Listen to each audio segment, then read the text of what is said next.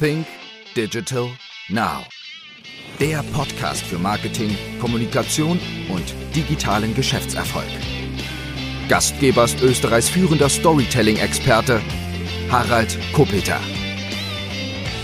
Hallo und herzlich willkommen zu einer weiteren Ausgabe von Sync Digital Now. Heute gibt es eine speziellere Ausgabe. Es ist nämlich ein Interview, das entstanden ist im November 2021 und das am Kongress Think Digital Now. Ja, es gibt zu meiner Podcast-Serie gibt es auch einen Kongress und der nennt sich Think Digital Now. Diesen Kongress gab es im Grunde genommen ja auch schon vor dieser Podcast-Serie und der Kongress findet jährlich statt, immer in der zweiten Jahreshälfte des Jahres in Graz, im Kongress Graz und Think Digital Now ist der Kongress für digitale Geschäftsmodelle und zeitgemäßes Online-Marketing und da hatten wir einen ganz besonderen Gast, nämlich Kai Diekmann. Kai Diekmann war über viele, viele Jahre Chefredakteur und Herausgeber der Bild-Zeitung und seit einigen Jahren ist er Mitinhaber einer Agentur, die nennt sich Story Machine. Und auf der Bühne haben Sandra Thier und ich Kai Diekmann interviewt und dieses Interview hast du nun als Podcast. Viel Spaß dabei.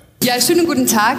Wir nehmen einfach mal Platz, die Herren. So, lieber Kai, wir freuen uns sehr, dass du da bist. Es ist eigentlich eine sehr, sehr große Premiere, denn du bist das erste Mal in meiner Heimatstadt Graz. Freue mich auch.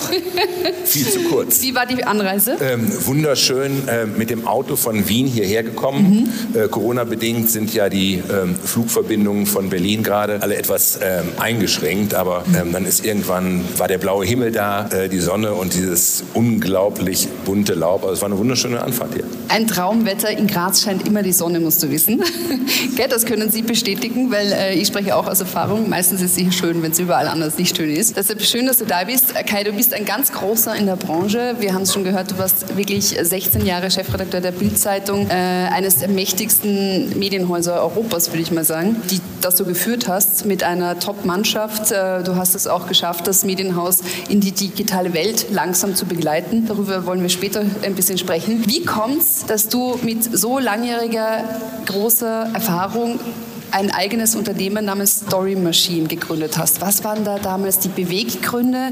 Was hat dich daran gereizt? Was hast du beobachtet? Naja, das hat natürlich etwas mit der Digitalisierung unserer Branche zu tun. Und ähm, nach 31 Jahren Konzernleben war dann auch die Lust dort, etwas äh, äh, Neues zu machen. Ähm, ähm, ich würde heute niemals jemandem nochmal empfehlen, so lange an der Spitze eines Unternehmens zu bleiben, weil es ist für das Unternehmen am Ende nicht gut und es ist für dich selber auch nicht gut, weil du anfängst, dich ähm, zu verändern. Und ähm, ich habe das gemerkt, es war irgendwann ein schleichender Prozess, dass meine Mitarbeiter, und ich hatte ein tolles, ein großartiges Team, ähm, die irgendwann nicht mehr die kritischen Fragen gestellt haben, ähm, was ist gut fürs Produkt, was will der Leser, sondern unausgesprochen immer die Frage, was will Kai? Mhm. Und ähm, das ist dann ein Prozess, der auch für das Produkt äh, nicht mehr förderlich ist. Und mein Break kam, als ich im Silicon Valley war. Und äh, ich werde diesen Moment nie vergessen, als ich am Montag nach meinem Eintreffen, äh, das war im September äh, 2012, hatte ich einen Termin in San Francisco und bin mit meinem eigenen Auto von Palo Alto nach San Francisco gefahren. Habe die Musik so laut angedreht, wie es ging und wusste, wenn ich gleich den Termin fertig habe, dann kann ich danach zu Starbucks gehen oder sonst irgendwo hin, weil keine Sau weiß, wo ich bin. Und äh, dann sind auch diese neun äh, Stunden Zeitunterschied. Und das gab mir so ein Gefühl davon, was ich eigentlich ähm, bei Bild im Konzern auch an persönlicher Freiheit inzwischen Menschen eingebüßt hatte. Der Konzern, wenn du bei Springer bist, der kümmert sich um alles. Äh, da wirst du morgens abgeholt und dann wirst du abends auch wieder ausgespuckt. Aber so angenehm und so großartig ist das ist, das ist ein Käfig. Es ist ein goldener Käfig, aber auch ein goldener Käfig bleibt irgendwann ein Käfig. Und deswegen gab es bei mir den Wunsch, ähm, dann irgendwann was anderes zu machen. Am liebsten wäre ich im Silicon Valley geblieben. Ähm, das ging nicht. Ähm, ich bin dann zurückgekehrt. Dann haben wir dieses Projekt Digitalisierung von Bild anderthalb Jahre gemacht. Mhm. Dann habe ich zu Matthias Döpfner gesagt, ich will was anderes machen. Äh, dann hat er mich nach Korea geschickt äh, mit dem gleichen Team wieder. Äh, dann haben wir dort mit Samsung Update entwickelt und dann war irgendwann klar, ähm, ich muss was anderes machen. Und dann gab es ein Thema, was mich wirklich bewegt hat. Das war, dass sich das, was uns ausgemacht hat als Journalisten im Kern, mhm. ähm, dass sich das vor allem durch die sozialen Plattformen dramatisch verändert hat. Ähm, zunächst hat hier die Digitalisierung nur unser Geschäftsmodell angegriffen. Also das heißt, äh, das Verkaufen von Informationen auf Papier, das war mit dem Gerät auf einmal obsolet, ja. ein Stück weit obsolet. Also äh, die Zeitung hat sich buchstäblich auf dem Weg zum Kiosk in Luft aufgelöst. Mhm. Ne? Gleichzeitig hat uns natürlich die digitale Welt, die digitalen Tools äh, ganz großartige Möglichkeiten gegeben, das zu tun, was wir tun wollen, nämlich Geschichten zu erzählen. Ne? Papier ist ja auch ein sehr begrenztes Medium. Im Raum, in den Möglichkeiten nicht auszudrücken. Du hast keinen Ton, äh, keine Musik, du hast keine bewegten Bilder. Das war eine Chance. Mit den sozialen Medien ist das, was uns im Kern ausgemacht hat, auf einmal hat das alles verändert. Also, was hat der Chefredakteur von Bild, der Chefredakteur der FAZ, der Chefredakteur vom Spiegel über Jahrzehnte gemacht? Er hat darüber entschieden, er oder sie haben darüber entschieden, welche Personen, welche Organisationen, welche Parteien mit welchen Botschaften Zugang zu einem Massenpublikum erhalten. Das heißt, äh, wenn du ein Massenpublikum oder auch ein spezielles äh, Publikum ansprechen wolltest, kamst du an den klassischen Medien nicht vorbei. Du brauchtest eben in der Vergangenheit einen Fernsehsender oder du brauchtest eine Zeitung, um ein breites Publikum ansprechen sprechen zu können. Deswegen waren wir die Gatekeeper, deswegen waren ja, wir die Schleusenwärter. Auch eine unglaublich mächtige Position. Natürlich, also ähm, ich glaube, in der äh, Vergangenheit hat es in Deutschland gereicht, wenn du die, die, äh, diejenigen Leute zusammenholen wolltest, die, die die Meinung der Deutschen geprägt haben, dann hätte hier ein Drittel des Raumes gereicht, um die alle zu versammeln. Ähm, es gab eben diese Voraussetzung, sozusagen der Besitz der Produktionsmittel, um äh, ein Massenpublikum bedienen zu können. Und das hat sich halt mit Social Media von heute auf morgen komplett verändert. Social Media hat auf auf einmal jedem die Möglichkeit gegeben, sich an sein Publikum zu wenden. Was eben noch ein Fernsehsender war, ist jetzt YouTube, was eben noch eine Zeitung war, ist Twitter und was eben eine Zeitschrift war, äh, ist Instagram. Und ähm, wenn ich in der Vergangenheit gefragt worden bin nach unserem Geschäftsmodell, in a nutshell, habe ich immer gesagt, das ist ganz einfach, das ist Donald Trump. Äh, Donald Trump hat vorgeführt, wie mächtig Social Media sein kann. Ohne Twitter wäre Donald Trump nicht Kandidat, geschweige denn Präsident, äh, Präsident geworden. Ähm, die klassische klassischen Medien haben ihn nicht ernst genommen in der Frage, äh, äh, als es um die Kandidatenfindung mhm. ging. Und er hat von Anfang an war ihm völlig egal, was der größte Fernsehsender des Landes, CNN auf der einen Seite und die größte Zeitung des Landes, die New York Times auf der anderen Seite, über ihn berichtet oder nicht berichtet haben, sondern er hat via Twitter sein Publikum direkt angesprochen. Als er äh, das Weiße Haus verlassen hat und kurz bevor er abgedreht wurde, hatte er 88 Millionen Follower auf Twitter. Das ist in etwa so viel wie die größte Zeitung und der größte Fernsehsender der USA gemeinsam haben. Und das zeigt, was für eine Power ja, da drin ist, wenn man das richtig benutzt. Würdest du sagen, sagen, dass Social Media äh, in, der, in Frage der Machtposition ein klassisches Medienhaus bereits abgelöst hat? Ähm, ja, selbstverständlich, weil äh, es kommt ja noch etwas anderes hinzu. Also mit Social Media geht es ja nicht nur darum, äh, was passiert auf Senderseite. Das hat sich verändert. Also ich, ich, ich muss heute den Chefredakteur von der FAZ oder den Chefredakteur des Handelsblatts nicht mehr fragen, wenn ich eine Botschaft platzieren will. Ich kann das an ihnen vorbeitun. Mit Social Media haben sich auch die Nutzungsgewohnheiten radikal verändert und da hat ein kompletter Strömungsabriss äh, stattgefunden. Die Generationen, die heute relevant sind, also ich rede jetzt mhm. äh, vor allem über Deutschland äh, und Österreich, die kommen ja physisch nicht mehr in die Nähe eines Kiosks und die schauen auch nicht mehr linear Fernsehen. Also wir reden, äh, wenn wir über die Millennials reden, die sind ja im letzten Jahr 40 Jahre alt geworden. Das heißt, wir reden da inzwischen über zwei 40, 40 ja, die Millennials sind diejenigen. Ja, das sind oh. die, die 1980 äh, äh, geboren worden sind. das sind zwei Generationen, die mit den digitalen Medien auf aufgewachsen sind und die vor allem auf diesen Plattformen medial sozialisiert worden sind. Und ich meine, äh, wer Kinder hat, der wird das selber beobachten können. Also ähm, wir haben vier Kinder. Bei uns im Haushalt wird natürlich Fernsehen geguckt, aber doch nicht ZDF oder irgendetwas, sondern so Netflix, sondern Netflix und äh, äh, äh Apple und, und was auch immer. Prime, ja. ähm, die, die Vorstellung für meine Kinder, dass sie zu einem bestimmten Zeitpunkt Informationen abrufen müssen, ist eine völlig absurde. Ja. Es gab bei uns mal die Situation, da war das äh, WLAN ausgefallen. Da rief mich mein damals 14-Jähriger an und sagte, Papa, ich bin voll das Opfer. Ähm, ich muss jetzt sogar Fernsehen gucken. Und zwar das, was die wollen, dass ich es gucke. Weil wir für eine völlig absurde Vorstellung. Und das müssen wir begreifen in unseren Köpfen, was sich dort im Mediennutzungsverhalten verändert hat. Der meistgesehene Fernsehsender in Deutschland ist nach wie vor das ZDF. Kein Wunder. Ne? Ja. Bei so einer Demografie, ne? falsch rum, äh, äh, gibt halt zu viel von meiner Sorte. Ich sage immer, ich bin Jahrgang 64, bin der meiste Deutsche, gibt von keinem Jahrgang mehr als von mir. Äh, wir sind eben auch aufgewachsen mit bestimmten Nutzungsgewohnheiten und diese Nutzungsgewohnheiten gehen dir irgendwann in Fleisch und Blut über und davon machst du dich nicht frei. Deswegen ZDF nach wie vor der meistgesehene Fernsehzuschauer, äh, Fernsehsender. Der Anteil der Zuschauer unter 20 Jahren 0,8 Prozent. Aber nur wenn man Live-Fußball mit reinrechnet. Wenn man Live-Fußball rausrechnet, ist der Anteil der Zuschauer unter 20 nicht mehr messbar. Das heißt, jeder hat wahrscheinlich auf seinen Social-Media-Kanälen hier schon mehr Prozent als das ZDF. Äh, äh, Im Zweifelsfall ist ja. das richtig. Der Anteil der Zuschauer unter 30 gerade bei 3 Prozent. Und das zeigt mhm. so ein bisschen, was dort passiert ist. Mhm. Ähm, ich erzähle immer eine Geschichte gerne und bin mal gespannt, wie hier die Reaktion ist. Die hat mir Czerno Jobatai erzählt. Czerno Jobatai, bekannter Fernsehmoderator, der einmal im Jahr eine Veranstaltung macht für Schüler. Ne? Abitur, was jetzt? Das ist immer in, mhm. in äh, Nürnberg einmal im Jahr. Und da, war, da sind 4000 Schüler im Zelt und er ist auf der Bühne und hat erzählt. Und anschließend ging er so durchs Zelt und da sind drei Jungs auf ihn zugekommen und haben gesagt, Mensch, Alter, du bist cool, du solltest zum Fernsehen gehen. Und er war ein bisschen irritiert und sagte, hm, ich bin beim Fernsehen. Aber keiner und dann weiß es sagte der eine, äh, äh, RTL, nee, Pro7, nee. ZDF. Große. Ratlosigkeit. Und dann sagte einer der drei Jungs, Mensch, ich glaube, das schaut meine Mutter.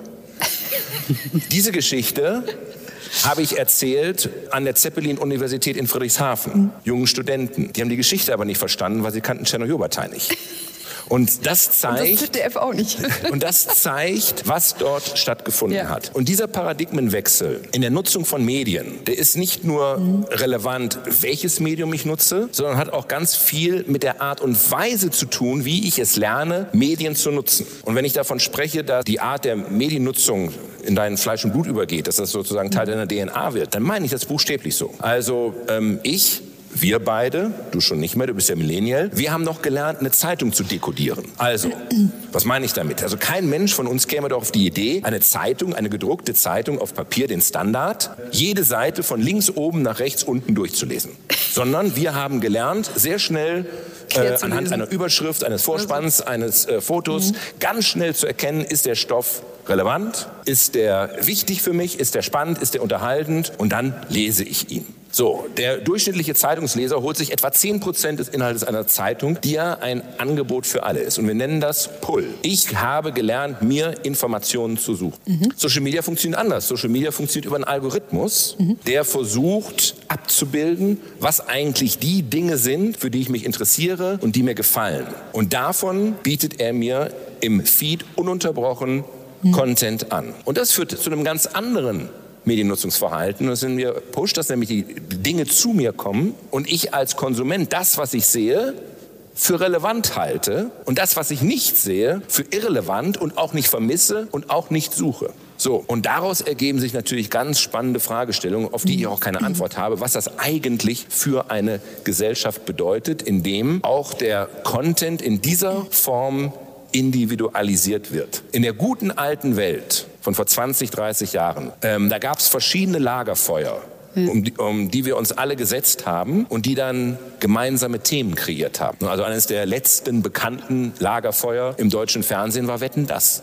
Ne? Das war so ein Ding, da bist du zusammengekommen, hast das alles um 20, äh, Viertel nach acht geguckt und hast dich dann daraus, äh, darüber auch im Zweifelsfall am Montag am Arbeitsplatz abgetauscht, äh, ausgetauscht. Und Zeitungen haben daraus ihre Geschichten gebildet. Wir hatten ein gemeinsames Gespräch. Nicht nur was Wetten das angeht, sondern in der guten alten Welt konntest du auch gar nicht vermeiden, dass selbst wenn du nicht jeden Tag die FAZ gelesen hast, nicht jeden Tag SIP geschaut hast und nicht jeden Tag den Deutschlandfunk gehört hast, hast du trotzdem es nicht vermeiden können, aus dem linken Augenwinkel mitzubekommen, was sind eigentlich die Themen, die gerade gesellschaftlich öffentlich diskutiert werden. Weil es war ja die Aufgabe von klassischen mhm. Medien, den Diskurs der Gesellschaft über sich selber zu organisieren. Und das, da gab es eben Redakteure, die auch eine Hierarchie hergestellt haben von Themen in ihrer Relevanz, mhm. in ihrer Bedeutung.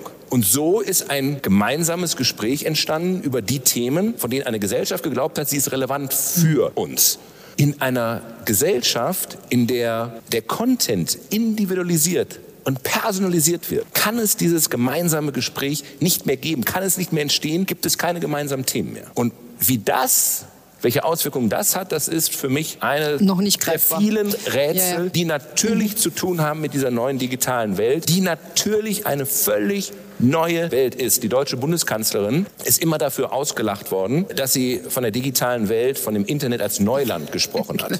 Sie hat komplett recht. Es ist mhm. Neuland. Mhm. Und wir sind die erste Generation. Wir sind die allererste Generation, die lernt, dieses Neuland mhm. zu betreten und in dieses Neuland zu erkunden. Und es gibt eben ganz viele Dinge, von denen wir tatsächlich noch nicht wissen, wie sie am Ende ausgehen. Das war eine echt kurze Antwort auf deine Frage. Voll, aber du hast die, äh, du hast die, die Frage gar nicht beantwortet, nämlich.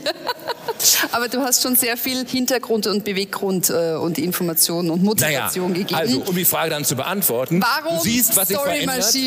Du siehst, was sich verändert. Dir ist völlig klar, ne? Ja. da liegt ein Geschäftsfeld, weil das, was Donald Trump macht, ne? Absolut. das kannst du auch anderen anbieten. Aber äh, mit Kommunikation auf sozialen Medien ist es wie mit jeder Kommunikation. Das ist kein Hobby, das machst du nicht nebenher, sondern es muss professionell gemacht werden. Ne? So ist es. Corporate Communications folgt eigenen Regeln, Marketing mhm. folgt eigenen Regeln und äh, Kommunikation auf Social Media natürlich auch. Ne? Das ja. ist eben nicht die verlängerte Werkbank der Pressestelle. Und es ist nicht der Ort, um Werbefilmchen zu platzieren, sondern es geht tatsächlich dort um Storytelling, um echten Content. Und da war unsere Idee zu sagen, wer kann das am besten? Journalisten. Ne? Weil das Einzige, was wir dann ja. vielleicht hoffentlich am Ende ja. können, ist Geschichten erzählen. Ja. Und äh, genau das machen wir hier. Wir gehen in den Bereich der, äh, äh, der Auftragskommunikation mhm. über Social Media. Weil, und auch das ist ganz, ganz, ganz wichtig. Und das ist, das ist, was ich mit diesem Strömungsabriss meine. Das ist ja nicht eine nice to have, mhm. sondern wenn ich diesen Strömungsabriss habe, dann muss ich mir darüber im Klaren sein, dass wenn ich heute in der Erlebniswelt dieser beiden Generationen vorkommen will, ja, das durch die muss ich Spiele auf spielen. Social ja, genau. Media sein. Ja. Wenn ich dort nicht auf Social Media bin, dann komme ich in der Erlebniswelt, in der Realität dieser Generation nicht mehr vor. Mhm. Ganz gleich, ob es um ein Produkt geht, ob es um eine Dienstleistung geht oder um ein Thema, was immer, immer wichtiger wird, nämlich die Frage, ob ich als künftiger Arbeitgeber für jemanden attraktiv bin. Ne? Ähm, ich glaube, zwei Drittel der Millennials in Deutschland sagen, sie würden lieber zum Zahnarzt gehen, als die Filiale einer deutschen Bank betreten zu müssen. Jetzt überleg mal, wenn ich ja. als Deutsche Bank nicht erfolgreich auf Social Media unterwegs sein will, wo komme ich dann eigentlich mit einer solchen Demografie mhm. irgendwann an die Mitarbeiter, die ich für mich brauche? Und in einer solchen Demografie, ne, das ist immer vorhergesagt worden, ne, der berühmte War for Talent. Ähm, ich glaube, der War is over ne, und das Talent hat gewonnen. Und wenn ich es mir dort nicht gelingt, mich als Unternehmen mit meiner Kultur, mit meiner Mission, mit meiner Führungsmannschaft, mit den Kollegen erfolgreich zu präsentieren, dann scheide ich dort schlicht und ergreifend aus, weil ich schlicht nicht vorkomme. Aber gehen wir noch mal rein zu diesen traditionellen Unternehmen. Du hast jetzt Deutsche Bank gesagt, aber ich will noch ein bisschen zurück auch äh, zu den Medienunternehmen und vor allem zu einer Tageszeitung auch, weil wir sind hier in Graz, ist auch der Hauptsitz eines der größten Medienunternehmens in Österreich, der kleinen Zeitung und auch quasi Presse und die haben Tageszeitungen auch in Kroatien und dergleichen. Wie weit oder wo stehen die denn überhaupt in dieser digitalen Welt? Wie weit sind die vorne oder hinten oder sind die eigentlich schon angekommen in einer digitalen digitalen Welt. Das Problem mit der Digitalisierung in Deutschland, Österreich, in Zentraleuropa ist, dass Digitalisierung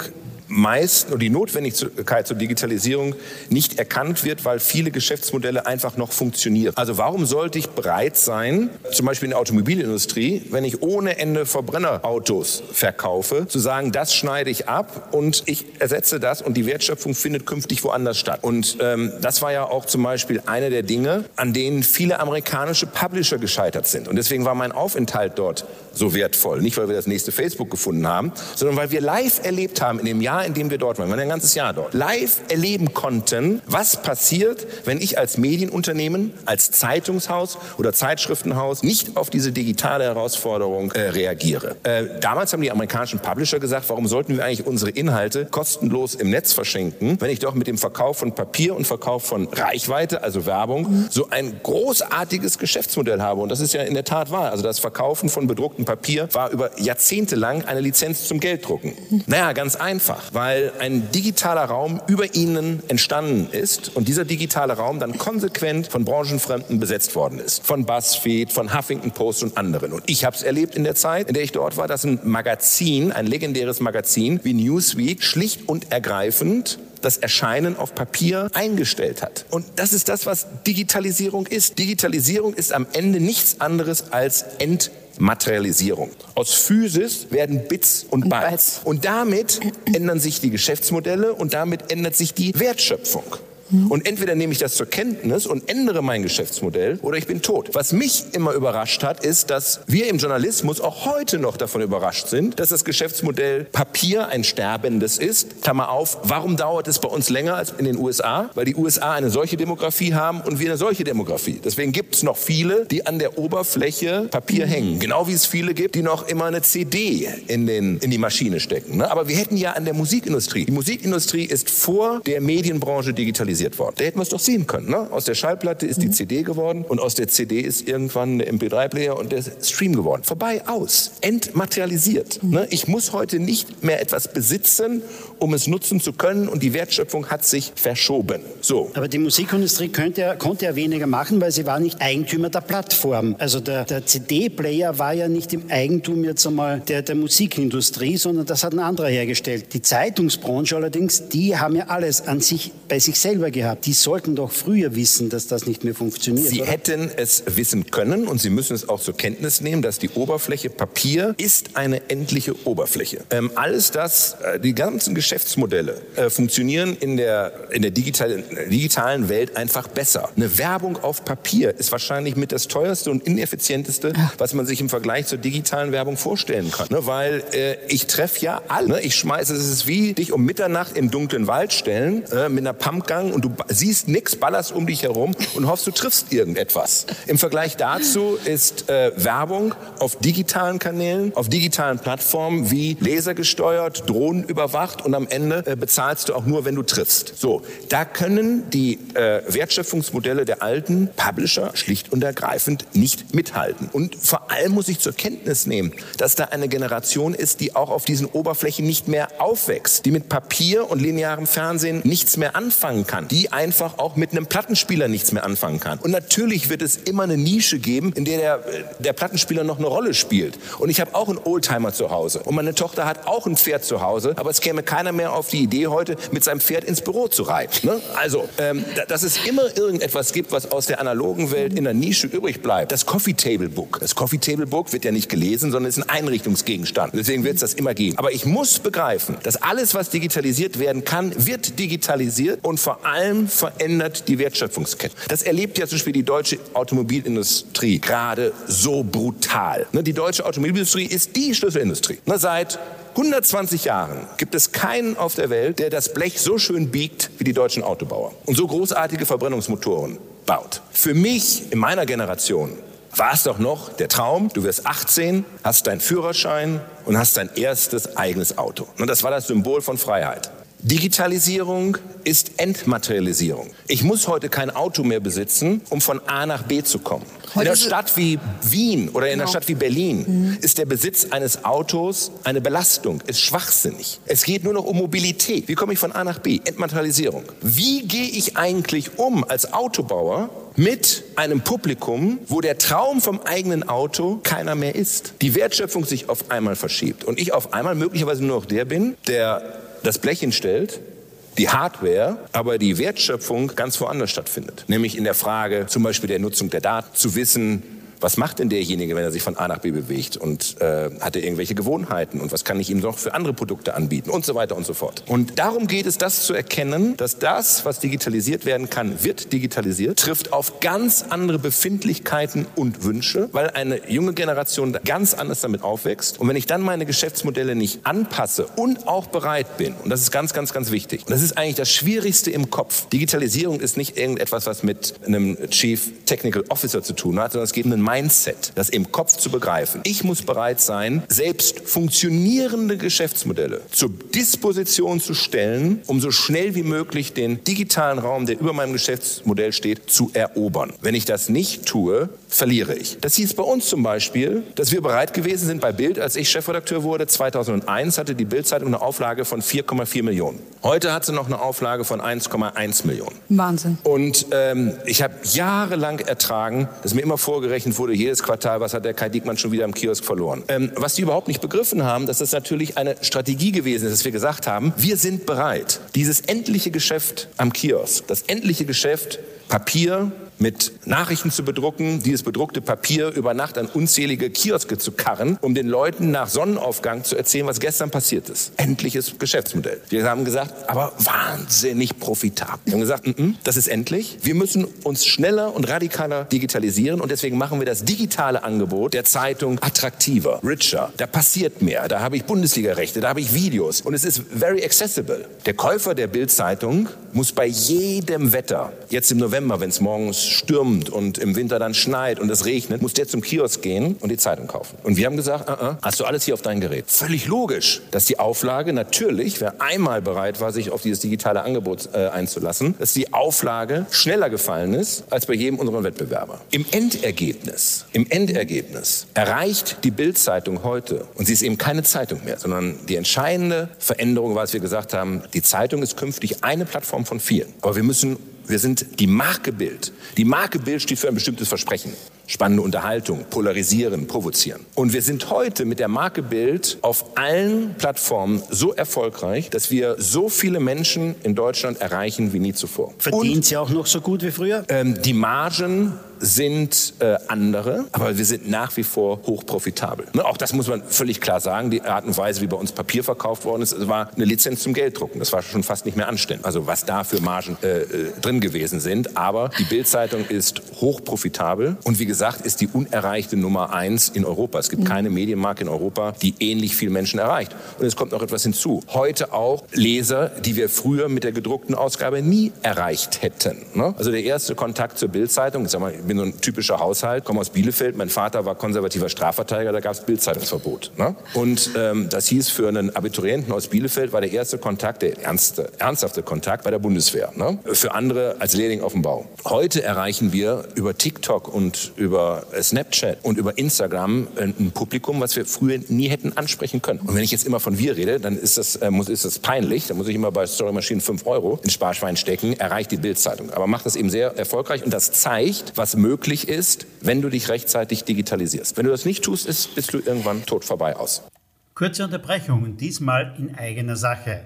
Die letzten Monate und Jahre haben uns gezeigt, wir brauchen im Business neue Lösungen, wir brauchen neue Ideen, wir brauchen frische Ideen. Und genau darum geht's am Fresh Content Kongress am 19. Mai im Kongress Graz. Der Fresh Content Kongress ist eine Veranstaltung, die ich seit fünf Jahren veranstalte. Dabei geht es um die wesentlichsten Themen im Unternehmertum, im Business. Es geht um die Themen Marketing, Sales, Kommunikation und Unternehmertum. Und auch heuer werden am 19. Mai wieder ganz tolle Gäste und Speaker mit dabei sein. Unter anderem Jörg Löhr. Jörg Löhr ist einer der bekanntesten Persönlichkeitstrainer im deutschsprachigen Raum. Oder René Bourbonus, aus meiner Sicht einer der besten Rhetoriktrainer im deutschsprachigen Raum. Mit dabei ist auch Frank Doppheide. Frank Doppheide war über viele, viele Jahre CEO von Grey International, einer der größten Werbeagenturen. Er war Geschäftsführer der Handelsblatt Mediengruppe und hat seit rund einem Jahr, über ein Jahr eine eigene Agentur und hat 2021 ein Buch geschrieben. Es ist ein Spiegel-Bestseller geworden. Es nennt sich Gott ist ein Kreativer und kein Controller. Mit dabei ist auch Andreas Spur. Auch er hat schon mehrere Bestseller geschrieben. Sein neuestes Buch nennt sich Business geht heute anders und genau darüber wird er am Kongress sprechen. Noch mit dabei ist Christian Lindemann. Christian Lindemann, auch er hat 2021 ein Buch herausgebracht. Es nennt sich Souverän auf den Bühnen des Lebens. Und wenn einer über die Bühnen des Lebens sprechen kann, dann ist es Christian Lindemann. Denn Christian Lindemann ist der einzige deutschsprachige Solo-Act bei Cirque du Soleil weltweit. Er wird auch genannt der König der Taschendiebe. Und in seinen Vorträgen und Workshops zeigt er den Leuten, wie man auf der Bühne des Lebens agiert. Denn du selbst stehst jeden Tag auf der Bühne des Lebens. Egal ob vor deinen Mitarbeitern, vor deiner Familie, vor deinen Kindern. In allen Gesprächen gilt es darum, einfach souverän zu agieren. Ja, und ich selbst werde aus meinem klassischen Gebiet, dem Thema Storytelling, im Grunde genommen wieder einige meiner besten Geschichten präsentieren. Darum geht es beim Fresh Content Kongress am 19. Mai im Kongress Graz. Du kannst live mit dabei sein, entweder im Kongress Graz oder aber auch per Livestream. Du findest den Link dazu ganz einfach in den Show Notes oder aber du gehst einfach rein und gibst einfach in den Google-Suchschlitz Fresh Content Kongress ein und es ist ohnehin der einzige, der sich so nennt. Würde mich freuen, dich am 19. Mai persönlich begrüßen zu dürfen. Und nun geht's weiter im Podcast. Die Bildzeitung ist auf jeden Fall ein Vorbild und auch äh, ein, ein Role Model. Äh, und du hast das damals dort äh, gestartet. Nochmal zurückzukommen auf die Frage zum, vom Harald auch, also kleine Zeitung oder die Medienhäuser, die du in Österreich kennst. Glaubst du, dass die Presseförderung, weil das ist ein Unterschied zu Deutschland, die Medienhäuser, die Printmedienhäuser hier ein bisschen bequemer macht in, in der Entwicklung also, und im Weitertun und also Weitergehen? In der, in der gesamten deutschen Industrie ist die Tatsache, dass die äh, Auftragsbücher so gefüllt sind, ein echtes Hindernis auf dem Weg zu einer erfolgreichen Digitalisierung. Du musst auch einen Druck verspüren spüren. Das zu tun, das dich zu, zu bewegen. Und wenn ja? die Auftragsbücher voll sind, ist das ein bisschen schwierig, weil ja. keiner verlässt seine Komfortzone freiwillig. Mhm. Ne? Veränderungen finden alle immer ganz toll, sofern es erstens entweder den anderen betrifft ne? oder das Neue so aussieht wie das Alte. Dann mhm. ist in Veränderung auch immer gut. Grundsätzlich ist das eine Herausforderung, der sich keiner stellt. Und so etwas wie Presseförderung macht natürlich bequem. Und ähm, also abgesehen davon, dass ich mir fest vorgenommen habe, in meinem nächsten Leben gründe ich auf jeden Fall irgendwann eine Zeitung in Österreich und hole mir all diese Subventionen ab. Das finde ich fantastisch. Hat mich schon immer sehr neidisch gemacht. Ähm, ist es, wie wir ja jetzt auch in der jüngeren Vergangenheit, aber auch schon früher gesehen haben, äh, kein besonders glückliches System, weil es Politik und Medien in einer Weise zusammenführt, die an bestimmten Stellen einfach nicht gesund ist, weil daraus bestimmte Begehrlichkeiten erwachsen. Ich sage mal auf, in beide Richtungen. Ne? Mhm. Ähm, da geht es manchmal darum, jemanden mit Geld zuzuschütten. In anderen Fällen, das haben wir auch schon gehabt, in anderen Konstellationen ging es ja darum, kein Geld mehr zu geben. Ne? Äh, da hat sich auch in den letzten Jahrzehnten wenig geändert. Der, der Harald wollte wissen, das hatten wir am Telefon besprochen, das, was gerade in Österreich passiert ist, wäre das in Deutschland denkbar? Also äh, das allein schon deshalb nicht, weil wir diese Form der, der Presseförderung nicht kennen. Aber das auch Anzeigenkunden versuchen, über die Platzierung oder über das Zurückhalten mhm. von Anzeigen Einfluss auf die redaktionelle Berichterstattung zu nehmen, ist jetzt keine Sache, die jetzt völlig neu ist und völlig überraschend ist. Äh, wir waren bei Bild immer in der guten Position, dass wir so stark waren, mhm. Äh, dass das nie ein Thema gewesen ist. Ich habe in meinen ganzen 16 Jahren bei Bild nur ein einziges Mal den Anruf eines Anzeigenleiters erhalten, der sagte, du, wir haben einen neuen Autokunden, ähm, der ist morgen auf der Seite 6, so eine Eckanzeige, achte doch darauf, dass du da im Umfeld jetzt möglichst ähm, keine Unfälle zeigst. Ich habe Unfälle eigentlich eh nie so viel gezeigt, aber ich habe an dem Tag alles zusammengekratzt, was es an Unfällen gab äh, und auf dieser Seite verteilt. Ne? ähm, und die Botschaft ist dann auch angekommen und ich bin auch nie wieder ähm, Angerufen äh, worden. gefragt worden. Also diese Begehrlichkeiten, diese Begehrlichkeiten gibt es natürlich auch. Ähm, ich finde alle Konstruktionen, in denen Politik und Medien in irgendwelchen Strukturen äh, nahe zueinander kommen, unglücklich. Ja. Ähm, das gilt in Deutschland insbesondere für den öffentlich-rechtlichen Rundfunk. Ne? Mhm. Der öffentlich-rechtliche Rundfunk ist in Deutschland äh, so organisiert, dass es da ganz viele Verwaltungsrunden und Aufsichtsgremien sitzt, die dann paritätisch von den Parteien und den Politikern besetzt werden, äh, sodass du gar, gar nicht mit Geld und sonst irgendwas arbeiten musst, sondern vieles im vorauseilenden Gehorsam dann auch schon erledigt erledigt wird. Und ich glaube, je freier und unheimlicher Medien und ähm, äh, Politik voneinander sind, desto gesünder für beide Seiten, weil du kommst erst gar nicht in, in Versuchung. Versuchung. Sehr schön. Ähm, dass aber auch in äh, Deutschland Unsinn passiert und Dinge, die man sich eigentlich nicht vorstellen kann, das haben wir erlebt, das habe ich erlebt, das ist jetzt ziemlich genau zehn Jahre her, mhm. dass der damalige Bundespräsident äh, versucht hat, Berichterstattung in Bild über ihn zu verhindern verhindern, zu behindern, mich angerufen hat. Herr Wulff. Herr Wulff, Christian Wulff, äh, mich allerdings nicht erreicht hat, aber meine Mailbox erreicht hat. Ach und ja, dann ich kann mich erinnern. Äh, viereinhalb Minuten sich mit meiner Mailbox unterhalten Eine schöne hat. Geschichte. Und äh, ähm, mitgeteilt hat, was er alles mit uns macht, uns vor Gericht zerren und sonst irgendwas. Wenn dieser Bericht erscheint und der Rubikon sei überschritten, also alles legendäre Zitate, ja. das ist eine Kriegserklärung und am Ende musste er zurücktreten. Ne? Ja, aber weil also, der Chefredakteur der, ist, der, der musste nicht den, der ist nicht den Umweg gegangen über Anzeigen und sonst irgendwas, sondern hat es direkt versucht. Aber, aber, nur muss man sagen, weil der Chefredakteur damals, den wir zufällig kennen, ja. äh, das, was gesagt wurde, auch gedruckt hast. Ne? Ähm, na, das ist, oder, oder phasenweise war das nicht so? Ja, das ist etwas diffiziler. Ähm, aber die Mailbox-Nachrichten ja, wurden, wurden veröffentlicht in irgendeiner Form.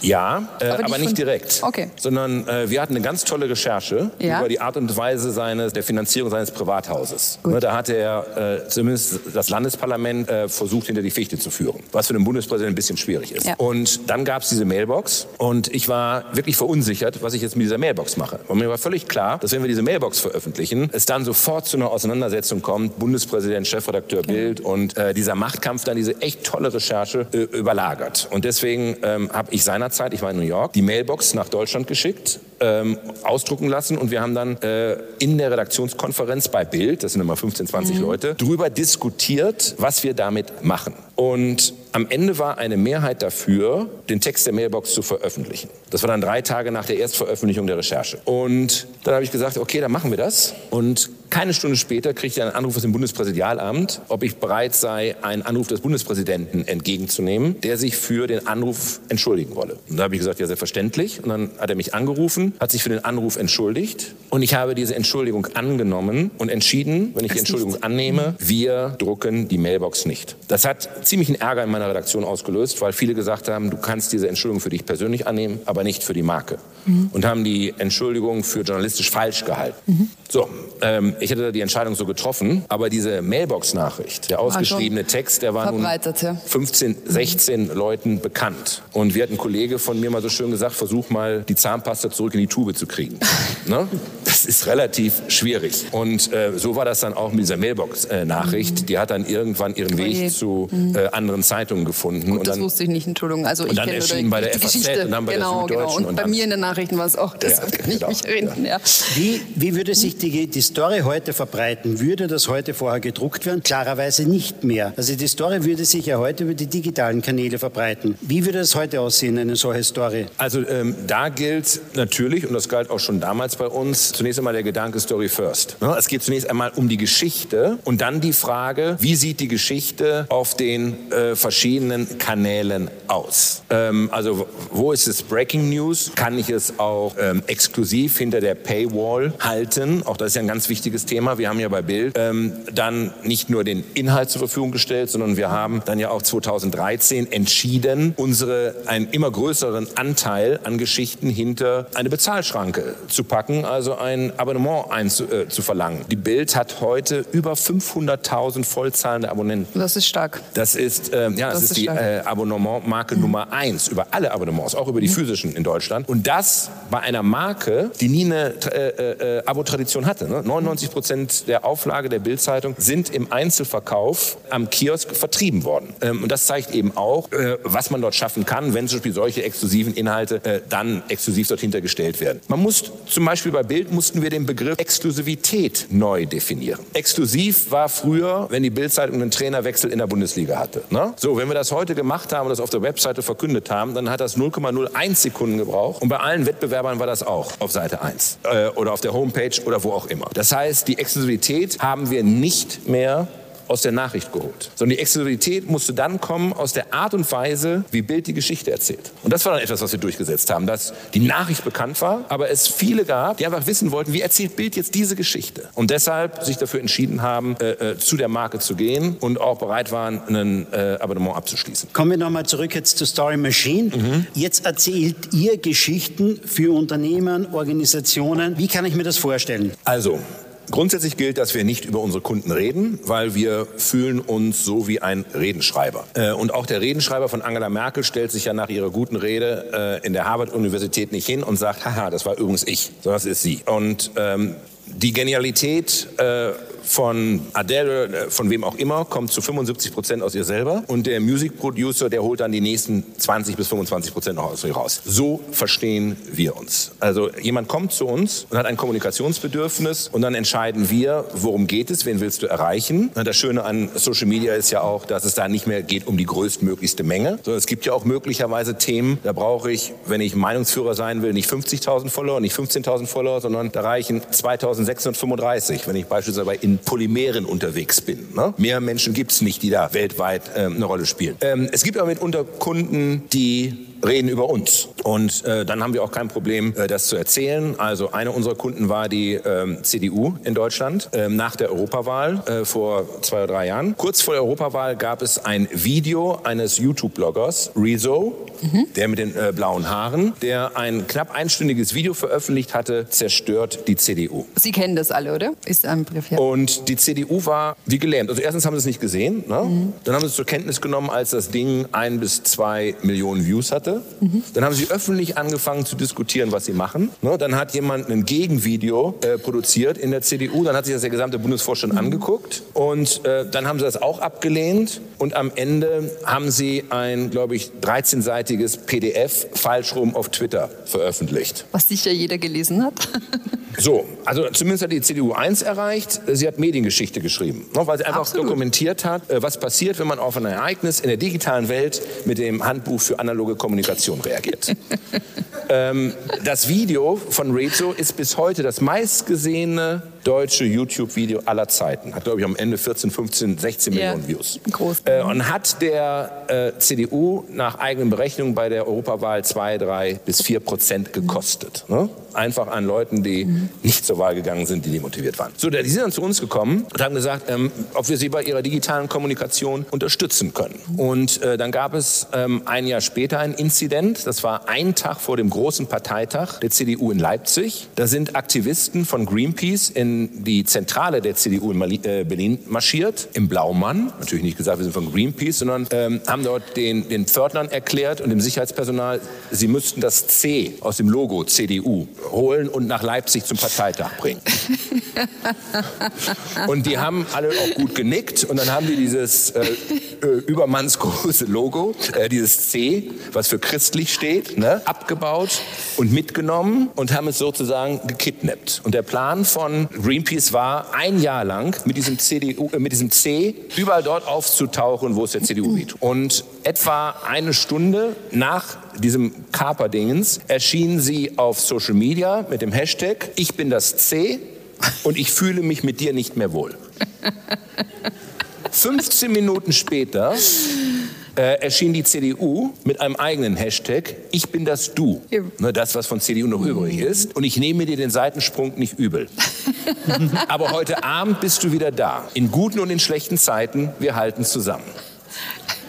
Das ging 24 Stunden so und nach 24 Stunden hat Greenpeace aufgegeben und das C zurückgebracht. Und Jan Böhmermann, der ja eine gewisse Referenzgröße ist in Deutschland für Social Media, hat nur einen kurzen Tweet gemacht. Äh, CDU schlägt Greenpeace, what a time to be alive. So, da waren wir dahinter.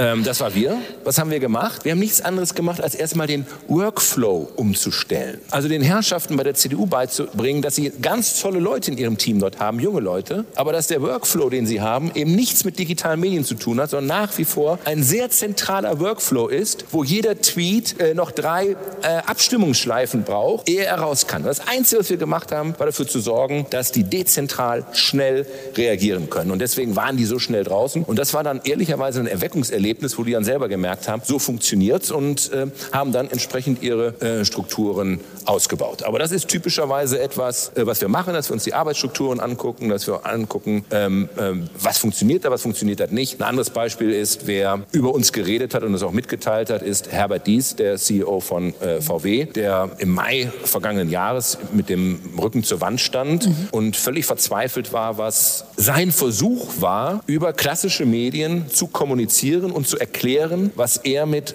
VW vorhat. Ne? Weil ihm war völlig klar, dass er dieses Ganze, dass er alles ändern muss, was bisher in diesem Unternehmen gegolten hat. 600.000 Mitarbeiter, Corona, kaum präsent sein können, keine sichtbare Führung. Und er muss 600.000 Menschen, die seit 120 Jahren darauf incentiviert worden sind, Blech zu biegen und Verbrennermotoren zu bauen, zu erklären, dass all das, was sie können, was bisher erfolgreich war, in Zukunft nicht mehr gilt. Wahnsinn. So, und mhm. ähm, der ist dann auch zu uns gekommen und hat gesagt, wie schaffe ich es, dass ich, und mit dieser Botschaft ist er nicht durch durchgekommen. Transformation, Digitalisierung, war immer nur Wolfsburg, Gewerkschaften und irgendwas. Und dann haben wir angefangen, mit ihm LinkedIn zu machen. Und sein Ziel war vor allem seine Mitarbeiter, auch seine leitenden Mitarbeiter äh, zu erreichen. Und haben das dann sehr konsequent gemacht. Dann gibt es wie überall eine strategische, was sind deine Ziele? Auf was sollen Posts einzahlen? Und dann haben wir davon ausgehend dann für ihn Content entwickelt. Klammer auf, übrigens, dazu gehört auch, du kannst es nicht delegieren. Das ist nichts etwas für die Werkbank, sondern wir haben jede Woche zwei Stunden mit ihm zusammengesessen mhm. und überlegt, was ist der Content, der in dieser und in der kommenden kommenden Woche eine Rolle spielt. Und ähm, einer der ersten Durchbrüche war dann, dass wir ihm gesagt haben, wenn er jetzt in den Urlaub fährt, fährt er bitte mit seinem eigenen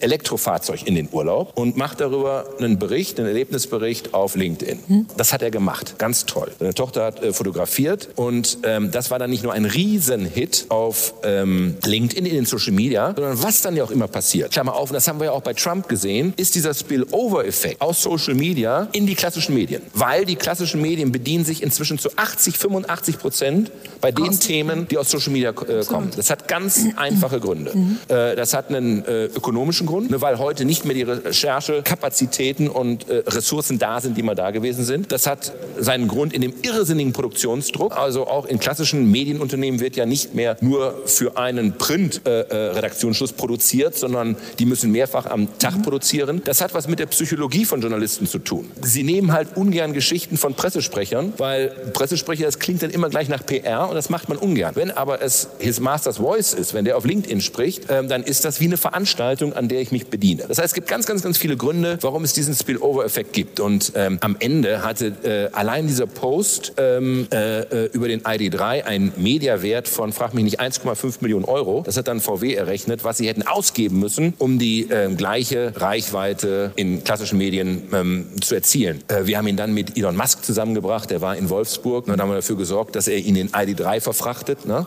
mit ihm die Probefahrt macht, dann das berühmte Selfie. Ähm, haben dann ganz gezielt auch immer Leute wie Satya Nadella von Microsoft oder Bill Gates angesprochen und die haben reagiert, äh, sodass wir dann auf einmal für ihn eine Sichtbarkeit mhm. hatten, die äh, großartig ist und er ist damit, was Social Media angeht, zur absoluten Nummer eins auch äh, in Deutschland geworden. Das heißt, es ist eine sehr inhaltliche Arbeit, es ist eine sehr kreative Arbeit und natürlich auch eine extrem datengetriebene Arbeit. Also wir gucken uns dann auch an, wen erreichen wir. Es war zum Beispiel ein wichtiges Anliegen von VW, ein Digitalunternehmen werden wollen. Was brauchen sie dafür? Eine Menge Leute, die coden können, Programmierer und andere. Ähm, wenn die jetzt hören Wolfsburg, ne, dann denken, nicht, denken die nicht zuallererst Silicon Valley. Also war es zum Beispiel wichtig, dort eine andere Sichtbarkeit im Silicon Valley hinzubekommen, sodass wir ganz gezielt auch in den Posts Leute dort angesprochen haben und die dann in ihren Antworten mit ihrer Followerschaft äh, dann natürlich ganz viel von dem Publikum in, bei uns in den Feed gespielt haben und wir dort eine ganz andere Sichtbarkeit dann als VW bekommen haben für die Themen, die ihm wichtig sind. Ich nehme mit, Social Media ist ein sehr machtvolles Werkzeug. Ähm, wenn es professionell genutzt wird. Das genau. ist nichts, was man, äh, wenn wir in große Nebenbei Unternehmen gekommen ja? sind. Ne? Genau. Es gab also es gab DAX-Unternehmen, in die sind wir gekommen und äh, ein typisches DAX-Unternehmen in Deutschland hat zwischen 70 und 140 Leuten in der Kommunikationsabteilung. Und dann waren die ganz stolz und haben gesagt, und Social Media machen wir auch. Die beiden Praktikanten dort hinten halbtags. Ähm, das ist nicht die Realität, mit der ich und die Ernsthaftigkeit, die ich für Social Media brauche. Es ging so weit, dass wir ähm, DAX-Unternehmen hatten, die auf Facebook mit ihrer Marke 250.000 Follower hatten und wirklich glaubt, wirklich glaubten, wenn sie etwas raustun, dass das von 250.000 Menschen gesehen wird wirklich glauben. Ne? Und dann, wenn du dann so eine blöde Frage stellst, aber wenn ihr dann 250.000 Follower habt und dann ähm, kriegt ihr nur drei Reaktionen, was könnte denn da möglicherweise falsch sein? Also so langweilig kann der Content nicht sein, sondern ihr seid algorithmisch tot.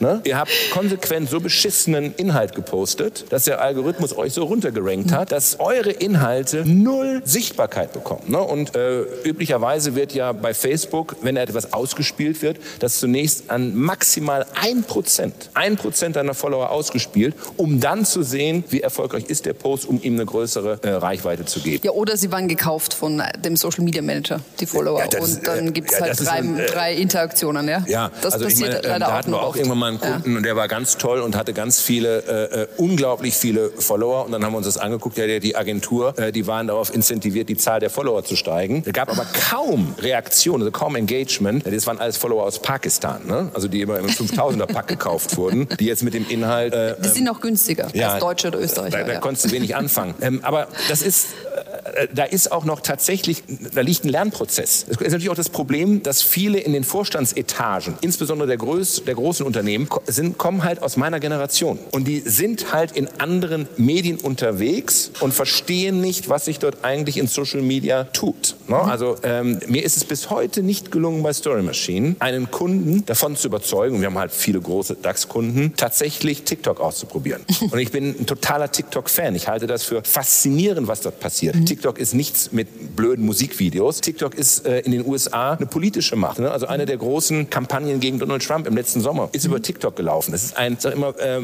habe mit den Freunden in, in Bayreuth äh, gesprochen, ne? weil ich bin leidenschaftlicher Wagner-Fan und leidenschaftlicher Bayreuth-Gänger. Ne? Und immer wenn ich dort bin und ich bin noch nicht mehr der Allerjüngste, dann komme ich mir trotzdem wie ein totaler Teenager vor ne? und bin immer einer der Jüngsten, weil um mich herum ja, 80 plus. habe ich immer Sorge, dass alle auch noch das Ende der Aufführung erleben.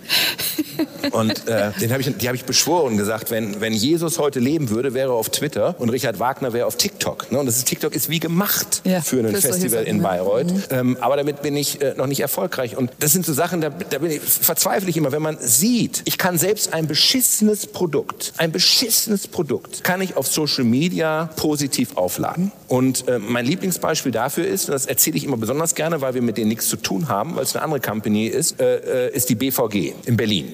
Äh, Die BVG in Berlin, das sind die äh, äh, Berliner Verkehrsbetriebe. Das ist das schrecklichste Produkt, was man sich vorstellen kann. Ähm, ganz grauenhaft. Die machen aber einen hervorragenden Social-Media-Auftritt. Ne, das fing damit an, dass sie sich einen Hashtag gegönnt haben, weil wir dich lieben. Da hat sich jeder Kunde, ne, der stundenlang wartet, um dann in einer dieser verdreckten Wängen zu stehen, schon mal komplett verscheißert gefühlt. Dann haben sie aber eine großartige Art und Weise, ihre eigenen Fehlleistungen zu ironisieren. Ne, also einer der legendären äh, äh, Posts war, Ringo Starr ist in der Stadt. Noch einer außer uns, der nicht den Takt trifft. So, was passiert? Du lachst. Und dann gibt es eine ganz einfache Psychologie. Der Fremde, der dir auf den Fuß tritt, dem nimmst du das übler als dem Freund. Und das ist genau das, was passiert. Also wenn es mir, äh, die Deutsche Bahn zum Beispiel, macht auch Social Media, aber leider mit dem Stock im Hintern. Äh, die kriegen das nicht hin. Und das ist total interessant zu sehen, weil äh, Social Media ist für beide Unternehmen natürlich auch der Kundenbeschwerdekanal. Also wo dann die Verwünschungen und Flüche ausgestochen werden. Die Tonalität, in der die Beschwerden, und die Beschwerden sind sicher in der Sache, sind die ja gleich, ne? Verspätungen oder ausgefallen oder was auch immer zu teuer. Aber die Tonalität der Beschwerden bei der BVG sind grundsätzlich völlig anders, in der Tonalität ganz anders und viel sympathischer als äh, äh, beispielsweise bei der Deutschen Bahn. Und das zeigt, wozu Social Media, wenn man es richtig macht, in der Lage ist. Eine Frage noch zum Thema Storytelling, weil du Bildzeitung, Journalismus angesprochen hast. Das sollen nicht die Praktikanten machen, da soll man doch ein bisschen drei Tage nachdenken, was man da tut und rausbläst. Wie ist denn das Storytelling im Unterschied zu Print und Social Media? Also was ist da dein Learning? Weil die Bildzeitung macht ja auch kurze Sätze, knackige Schlagzeilen, Naja, es gibt ein paar äh, äh, Grundkonstanten. Äh, die man parallel, also wo Ja. man Parallelen ziehen kann oder wo sich Nein, nein, unterscheidet. erstmal ganz einfach, also die, die, die menschliche Verfasstheit. Es gibt ja, also ähm, die, die digitale Entwicklung überholt ja die evolutionäre Entwicklung von uns Menschen komplett. Also wir kommen ja nicht hinterher und wir sind ja auf ein paar Dinge geeicht. Und dazu gehört zum Beispiel, ähm, dass wir nicht gerne lesen. Ne? Lesen ist gegen die Struktur des menschlichen Gehirns. Ne? Die Schrift, die wir sehen, ähm, versuchen wir zu vermeiden. Also wenn, äh, unser, wenn wir etwas sehen, ein Text, dann ist das Signal an das Gehirn, das ist Arbeit. Mit Ausnahme der chinesischen Schriftsprache. Die funktioniert dort anders. Ähm, und das siehst du in jeder Blickverlaufskurve. Also ich fand das immer ganz spannend, wenn ich mir Blickverlaufskurven, kennt ihr, dann kriegen die Leute Brillen auf ne? und dann gucken die sich eine Zeitungsseite an und dann können wir hinterher gucken, wo haben die zuerst hingeguckt, was haben sie gelesen, was haben sie nicht gelesen. Und äh, ich fand immer super spannend, mir das anzugucken im Experiment mit der FAZ. Ne? War es immer die gleiche Blickverlaufskurve. Äh, die ging von dem Bild oben nach unten und am Ende haben alle immer angefangen, die ersten drei Kleinmeldungen unten zu lesen. Immer. Ne? Unser Gehirn. Ähm, geht mir übrigens genauso. Wenn ich den langen Leitartikel in der FAZ sehe und da steht drüber Kommunalwahl in Slowenien, bin ich immer erleichtert, weil ich muss das Ding nicht lesen. steht da drüber Angela Merkel in Not, denke ich, scheiße, musst du lesen. Ähm, was passiert, ja. Warum, warum ist der Hauptartikel auf der Seite 1, dieses lange Stück in der FAZ, zweispaltig? Warum? Schlicht und ergreifend ein psychologischer Trick, um unser Gehirn zu äh, äh, äh, überlisten, weil uns die Kürze der Kolumnen signalisiert, das ist schnell. Das geht schnell und ist nicht so viel Arbeit, als wenn ich das über breit drucken würde. Also alles immer Versuche, das Gehirn zu überlisten und das Gehirn dazu zu bringen, einen Inhalt zu konsumieren. So, und da ist natürlich die digitale Welt eine perfekte Welt, weil die digitale Welt ist eine visuelle Welt. Und dieser blöde Satz, ne, ein Bild sagt mehr als tausend Worte, stimmt einfach. Ne? Die Bildinformation erreicht unser Gehirn tausendmal schneller als jedes geschriebene Wort. Und jetzt rate mal, warum die Bildzeitung Bildzeitung heißt und nicht Text oder Schlagzeile. Ne? Weil es eben etwas mit der Kraft von Bildern zu tun hat. Es gab mal eine, ähm, äh, eine ganz berühmte Ausstellung, äh, ich glaube des Sterns in Hamburg. Super Ausstellung, Fotoausstellung. Das war eine Fotoausstellung komplett ohne Fotos. Da waren nur leere Rahmen Und dann stand da drunter, nacktes Kind fliehend vor Napalm-Angriff in Vietnam. Oh mein Gott. Mhm. Oder Marilyn Monroe mhm. äh, über Luftschacht in New York. Es waren also angesprochen ikonografische Bilder, die wir die alle kennt, sofort ja. im Kopf haben, die so in unseren Köpfen drin sind. Äh, Willy Brandt, kniend in Warschau, dass du sie nicht zeigen musst, mhm. um sofort die Informationen abrufbar zu haben. Und ich glaube, das ist, äh, finde ich, das, das allerwichtigste Learning, ähm, dass, dass, dass die digitale Welt eine visuelle Welt ist, in der ich meine Botschaften vor allem eben auch ähm, sehr visuell verpacken muss und mit, mit Bildern einfach wahnsinnig viel erreiche. Du hast vorhin gesagt, also du hast keinen deiner Kunden noch überzeugen können, auf TikTok zu werden und dir gefällt dieser Kanal. Wie ähm, bleibst du selber eigentlich, ich sage mal, up to date? Wie, wie, wie bildest du dich weiter? Ist es einfach schon bei dir intus, dass du dir alles ansiehst, diese Trends, oder hast du hinter dir auch eine Redaktion, die dir sagt, okay, schau dir das mal Kai? Also ähm, zunächst einmal, ähm, also unser, Unternehmen, äh, unser Unternehmen hat jetzt, glaube ich, 80 Mitarbeiter. Ne?